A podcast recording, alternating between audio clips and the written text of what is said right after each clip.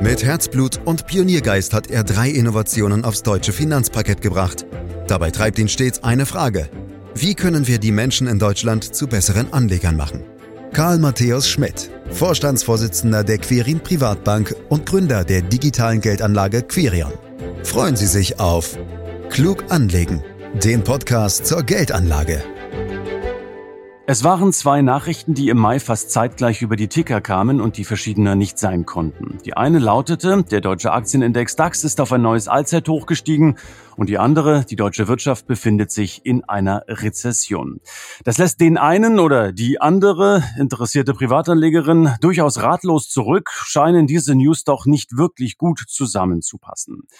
Reden wir also heute über die DAX-Rallye, scheinbar widersprüchliche Nachrichten und die Konsequenzen für die Geldanlage. In diesem Podcast, den Sie überall da abonnieren können, wo es Podcasts gibt, zum Beispiel bei Spotify. Fragen an Karl Matthäus Schmidt, Vorstandsvorsitzender der Quirin Privatbank AG und Gründer der digitalen Geldanlage Quirion. Hallo Karl. Hallo Andreas. Also der DAX hat es im Mai tatsächlich geschafft, äh, im Juni dann gleich nochmal mit einem neuen ähm, Allzeithoch. Trotz Krieg, äh, Corona-Folgen und weiter steigenden Zinsen ging es also weiter nach oben. Was waren denn die Gründe? Naja, so eindeutig lässt sich das ja an der Börse nicht sagen, Andreas. Über die konkreten Gründe kann man am Ende immer nur spekulieren. Aber lass uns das mal kurz machen. Ich denke, da sind ein paar Sachen zusammengekommen. Die Leitzinsen sind zwar zuletzt noch gestiegen und es ist auch gut möglich, dass die EZB da nochmal was drauflegt in Richtung 4,5 Prozent. Aktuell sind wir ja bei 4. Aber es sieht ganz danach aus, als ob wir schon bald am Ende der Fahnenstange sind. Die Inflation kommt ja schon seit einigen Monaten zurück und die Wirtschaft kann höhere Zinsen auch nicht mehr gut vertragen, weil sich ja so auch die Investitionskredite verteuern. Also macht sich da wohl eine gewisse Erleichterung breit. Einige rechnen speziell in den USA sogar schon wieder mit Zinssenkungen zur Stimulierung der US-Konjunktur. Und ein Phänomen, das immer wieder mal an den Börsen vorkommt, könnte hier auch eine Rolle gespielt haben. Wenn bestimmte Indizes oder Anlagen wie aktuell der DAX besonders gut laufen, dann neigen Anlegerinnen und Anleger dazu, impulsiv einzusteigen oder aufzustocken. Im Fachjargon der Verhaltensforschung spricht man hier von FOMO. Das ist die Abkürzung für Fear of Missing Out. Da geht es also um die Angst, etwas zu verpassen. Die ist nämlich auch an der Börse ein ganz starker Antriebsfaktor menschlichen Handelns, besonders dann, wenn es um kurzfristige spekulative Anlageentscheidungen geht. Ähm, reden wir doch mal über die Inflation, die ja im vergangenen Jahr extrem hoch war. Inzwischen ist sie doch rückläufig. Hat sich diese hohe Inflation, Karl, auf die Unternehmensstrategien ausgewirkt? Stichwort Preiserhöhungen ähm, und damit am Ende auch auf das Aktienverhalten? Alles in allem haben die Unternehmen die Inflation bis dato gut weggesteckt. Am Ende geht es immer darum, wie gut die Unternehmen Preissteigerungen, die sie selbst in ihren Arbeitsprozessen hinnehmen müssen, an ihre Kundschaft weitergeben können. Das ist bei moderater Inflation meist gut möglich. Deswegen ist eine gewisse Inflation für Unternehmen auch quasi elementar wichtig. Wenn die Preise aber sehr deutlich steigen, wie zuletzt, dann wird es immer schwieriger mit den Preisüberwälzungen. Und das kann auch zulasten der Gewinne gehen. Bis zuletzt konnten die deutschen Unternehmen das aber eben noch verhindern. Es wurde ja schon heiß diskutiert, ob die Unternehmen im Rahmen der aktuellen Inflation die Preise nicht zu stark angehoben haben, indem sie nicht nur die hohen Erzeugerpreise weitergegeben haben, sondern noch einiges draufgelegt haben. Das lässt sich aber zumindest nicht branchenübergreifend belegen. Hier und da wird das passiert sein. Da würde ich mir keine Illusion machen. Im letzten Jahr sahen die Gewinne der DAX-Konzerne auf jeden Fall noch gut aus. Zumindest operativ, also vor Zinsen und Steuern, gab es eine Gewinnsteigerung um rund 3,5 Prozent. Netto haben die DAX-Firmen zwar mit 117 Milliarden Euro knapp 10 Milliarden weniger verdient als 2021. Wir sprechen hier aber immer noch über den zweithöchsten Nettogewinn in der deutschen Wirtschaftsgeschichte.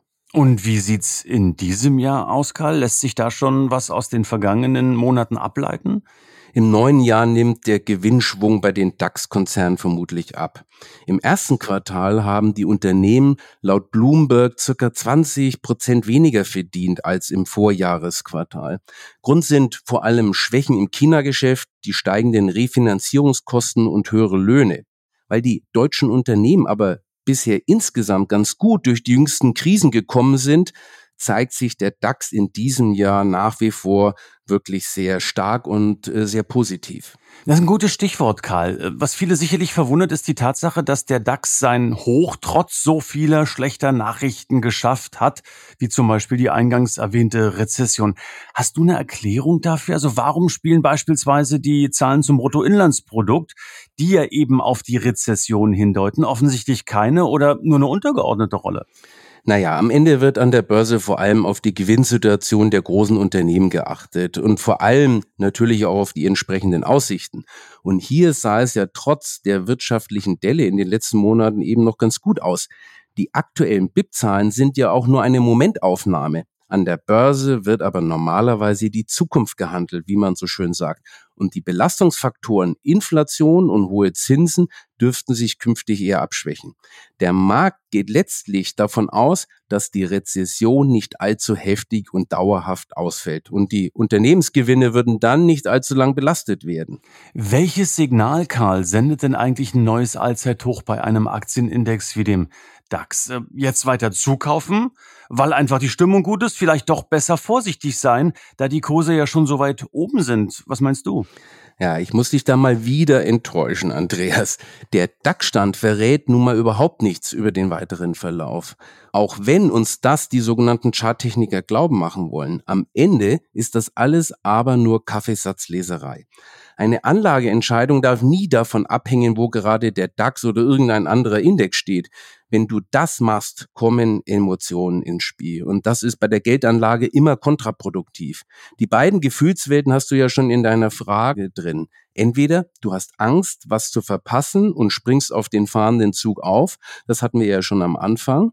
Oder du hast ein Störgefühl, weil der Index schon so hoch steht und weil du dann gefühlt teuer einkaufst.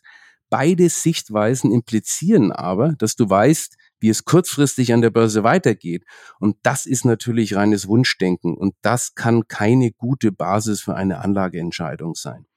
Am Ende führen solche Überlegungen doch nur zu einem hektischen Rein und Raus und das kostet Nerven und Rendite. Anlageentscheidungen müssen also immer losgelöst vom Börsenstand getroffen werden. Wenn man langfristig Kapital anlegen will und auf Basis der Verlusttoleranz die passende Aktienquote ausgewählt hat, dann kann man immer in den Markt einsteigen. Völlig egal, ob der DAX gerade bei 16.000 oder 10.000 steht. Okay, aber ähm, lass uns vielleicht doch trotzdem noch beim Höchststand bleiben, weil es so schön ist. Haben wir ja auch nicht so häufig einen Höchststand beim DAX. Du schaust ja gerne in Statistiken, wie ich weiß. Daher verrate uns doch bitte, wie hat sich denn der DAX in der Vergangenheit nach dem Erreichen eines All-Time-Highs verhalten? Lässt sich denn daraus wirklich gar nichts ableiten? Mal so, mal so, Andreas. Da gibt es kein verlässliches Muster. Manchmal hast du eine schnelle Korrektur, manchmal eine Seitwärtsphase und manchmal auch ein schnelles neues Allzeithoch. Voraussehen kann man das eben nicht. Das siehst du immer erst im Nachhinein. Wenn du das verstanden hast, dann wird die Geldanlage viel entspannter, weil du nicht mehr den vermeintlichen guten Ein- und Ausstiegszeitpunkten hinterherläufst. Eins war nach einem Allzeithoch dann aber doch verlässlich, Andreas, nämlich, dass es danach ein neues Allzeithoch gab. Und das ist eine extrem wichtige Erkenntnis, denn viele Anlegerinnen und Anleger lassen sich von einem Allzeithoch vom Einstieg abhalten. Das zieht sich dann aber oft ewig hin, weil sich am Ende immer Gründe finden, warum man nicht in den Markt einsteigen sollte. Und oft schaut man dann dem fahrenden Börsenzug nur noch hinterher. Besonders tückisch ist dabei, dass Allzeithochs gefühlt nicht so oft vorkommen und man deswegen denkt, da muss der Markt nochmal ordentlich zurückkommen. Aber der Schein trügt. Da gibt es spannende Langfristuntersuchungen. Mhm. Hast du konkrete Zahlen dafür? Naja, den DAX gibt es ja noch nicht so lang. Den amerikanischen S&P 500 aber schon. Der wurde mal für die letzten 100 Jahre Untersuchungen zu Allzeithochs angestellt. Und dabei kam raus, dass im Durchschnitt rund ein Drittel der Monatsschlusskurse historische Höchststände waren. Das ist schon eine erstaunliche Zahl, Andreas. Ein Drittel. Ich hätte da gefühlt auf eine niedrigere Quote getippt. Ein Allzeithoch ist also nichts Besonderes. Die entscheidende Erkenntnis ist also, dass der Aktienmarkt trotz aller Widrigkeiten langfristig immer steigt. Ist in der Tat eine spannende Zahl. Ein Drittel hätte ich auch nicht gedacht. Wieder was gelernt, Haken hinter, sehr, sehr gut. Karl, interessant ist ja auch, dass der DAX neue Hochs erreicht hat, während andere Aktienindizes wie der amerikanische Dow Jones oder auch der MSCI World noch hinterherhinken. Lass mich daher zugespitzt fragen, pointiert fragen, haben Anlegerinnen und Anleger, die eurer Strategie folgen und möglichst breit und weltweit streuen, damit nicht eine schlechtere Performance erzielt als diejenigen, die auf einen reinen DAX-ETF gesetzt haben? Kurzfristig gesehen schon, aber irgendein Weltmarkt liegt zwischendurch immer vorne. Wenn man wüsste, wer in den nächsten Monaten die Nase vorn hat, könnte man immer da investieren. Dann hättest du eine weit überdurchschnittliche Rendite erzielt. Aber das weiß man natürlich nicht. Aber Anlegerinnen und Anleger haben ja gerade zum Heimatindex oft eine besondere Beziehung. Der ist in unseren Medien einfach am präsentesten und man kennt viele Unternehmen, die im DAX sind. Da ist es auch logisch, dass sich gerade dann, wenn der DAX mal besonders gut läuft, viele fragen, ob nicht auch ein DAX-Investment reicht und ob man sich den ganzen Aufwand mit einem international breit gestreuten Portfolio nicht sparen kann. Und wenn man sich nur mal die Rendite des DAX auf längere Sicht gegen den MSCI World anguckt, dann fühlt man sich hier durchaus bestätigt, Andreas. Ich nehme hier den MSCI World, weil ja er ein beliebter internationaler Index ist und weil er eine lange Datenhistorie hat. Den DAX gibt es ja erst seit rund 35 Jahren. Und seitdem war seine Rendite mit durchschnittlich 7,1 Prozent pro Jahr sogar etwas höher als beim MSCI World. Der lag in der Zeit bei 6,8 Prozent pro Jahr. Die Renditedifferenz sieht erstmal gar nicht so groß aus, aber in Euro gerechnet läppert sich über längere Zeit doch einiges zusammen. Wer vor 35 Jahren 10.000 Euro in den DAX investiert hat, bekam am Ende knapp 140.000 Euro raus und beim MSCI World nur 120.000 Euro. Das ist schon ein deutlicher Unterschied. Aber der ist am Ende nur wirklich was wert, wenn man sich auf ihn verlassen könnte. Und du ahnst es schon, Andreas, das ist nicht der Fall. Das kann man durch bestimmte statistische Berechnungen klar belegen. Man spricht dann davon, dass die Renditedifferenzen zwischen den Indizes keine statistische Signifikanz aufweisen, selbst wenn sie über 35 Jahre hinweg gemessen werden. Wenn ich dich also richtig verstehe, ich weiß gar nicht, wie ich es ausdrücken soll, äh, gibt es eine Zufälligkeit der Renditeunterschiede, würde ich jetzt mal so sagen. Mal hat der eine Index die Nase vorn, mal der andere. Was bedeutet jetzt diese Zufälligkeit in der Praxis, Karl? Ganz genau, Andreas. Die Zufälligkeit springt dir übrigens auch ins Auge, wenn du die Charts mal übereinander legst. Da ist keine Systematik erkennbar, nach der einer der beiden Indizes vorne liegt.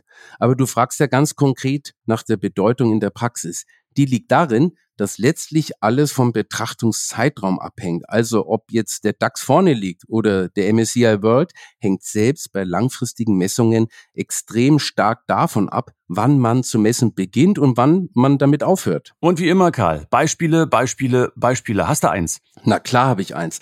Am besten teilen wir mal die 35 Jahre in zwei Abschnitte. Einmal die zwölf Jahre von 1988 bis zum Hoch vor dem Platzen der Tech-Blase im Jahr 2000. Und einmal von 2000 bis heute, das sind dann nochmal 23 Jahre. In der ersten Phase hatte der DAX fast 15 Prozent Rendite pro Jahr gemacht und der MSCI World rund 10 Prozent. In der deutlich längeren Phase hast du den DAX aber nur gut drei Prozent pro Jahr geholt und dafür mit den MSCI World über fünf Prozent pro Jahr. Jetzt stell dir vor, man hätte im Jahr 2000 vom bis dahin schwächeren MSCI World in den besseren DAX gewechselt. Man wäre bitte enttäuscht worden, denn ab 2000 hat ja der DAX geschwächelt. Und so kannst du unzählige Beispiele machen, in dem mal der eine und dann mal der andere vorne liegt. Und statistisch gesehen passiert das letztlich zufällig.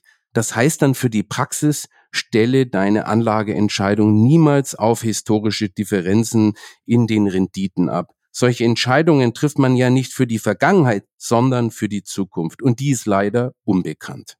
Wenn die Renditeentwicklung bestimmter Indizes nun aber kein zuverlässiger Wegweiser für eine Anlagestrategie ist, und das hast du ja gerade eben eindrucksvoll geschildert, was ist es denn dann? Also was kann mir da besser weiterhelfen?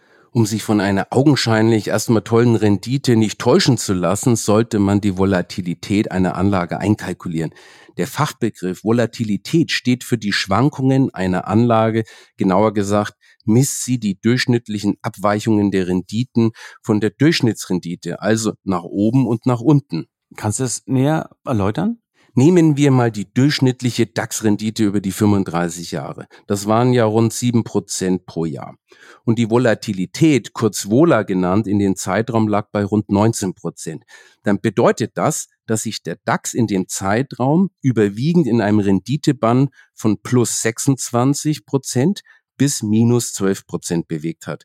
Das ergibt sich aus der Rendite 7 Prozent plus 19 Prozent Vola und den 7 minus den 19 Prozent Vola. Der MSCI World hatte über die 35 Jahre hinweg eine Vola von 14 Prozent pro Jahr, also rund 5 Prozent weniger Schwankungsbreite. Aber warum ist die Vola so wichtig? Weil sie eine sehr stabile Kennzahl ist. Das heißt, sie verändert sich in unterschiedlichen Marktphasen nicht sprunghaft wie die Rendite und sie liefert gute Informationen, wie stark Risiken zuschlagen können. Stellt man also zwischen zwei Anlagen oder in unserem Fall Indizes einen starken Wohler-Unterschied fest, dann kann man sich ziemlich sicher darauf verlassen, dass er auch in anderen Marktphasen auftritt. Und jetzt hier nochmal mit dem Fachbegriff um die Ecke zu kommen. Wohler Differenzen sind meist statistisch signifikant und zwar sogar in einem hohen Maße. Also alles andere als zufällig.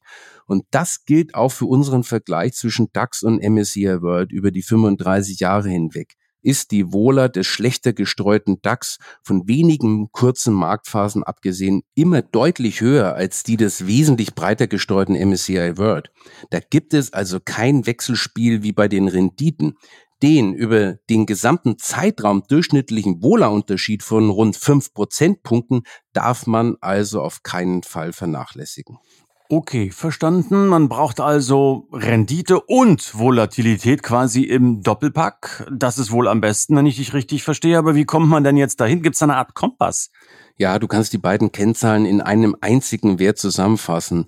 Der ist nach seinem Erfinder William Sharp benannt und heißt Sharp Ratio.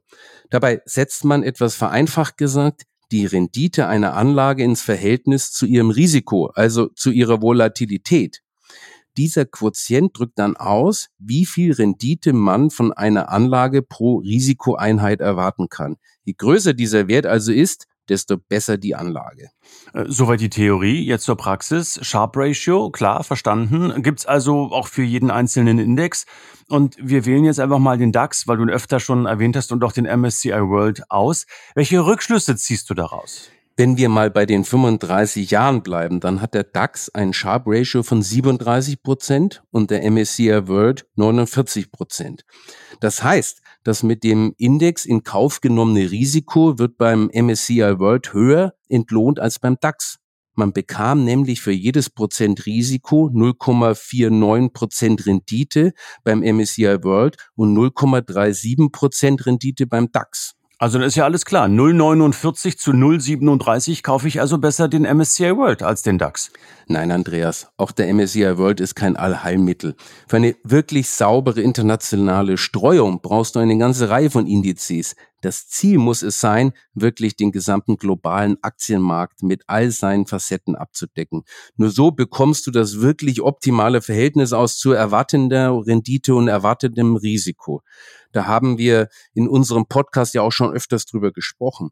Das, was wir heute gelernt haben, ist vielmehr ein Beleg dafür, wie extrem wichtig eine sehr breite internationale Streuung ist. Vor allem aus Risikogründen. Man sollte sich nicht von guten historischen Renditen einzelner Anlagebereichen blenden lassen und seine Anlageentscheidungen darauf abstellen. Na klar, denn das, was war, dafür gibt's nun wirklich nichts mehr, sondern immer nur das, was dann noch kommt in der Zukunft und das wissen wir alle nicht so ganz genau, auch nicht mit Hilfe der künstlichen Intelligenz, die ja zurzeit in aller Munde ist. Dankeschön, Karl Matthäus Schmidt, für diesen Podcast zum DAX Allzeithoch und mit viel theoretischem Unterbau, um diese Dinge zu erklären. Meine Damen, meine Herren, Sie können diesen Podcast abonnieren, um keine Folge zu verpassen. Sie können diesen Podcast klug anlegen, gern auch teilen mit Ihren Freunden oder auch Bekannten, denen das Wissen sicherlich auch weiterhelfen kann. Sie können uns weitere Fragen stellen unter podcast.quirinprivatbank.de. Natürlich und selbstverständlich können Sie mehr Infos auch auf www.quirinprivatbank.de finden. Für heute sage ich herzlichen Dank fürs Lauschen. Das war Klug anlegen.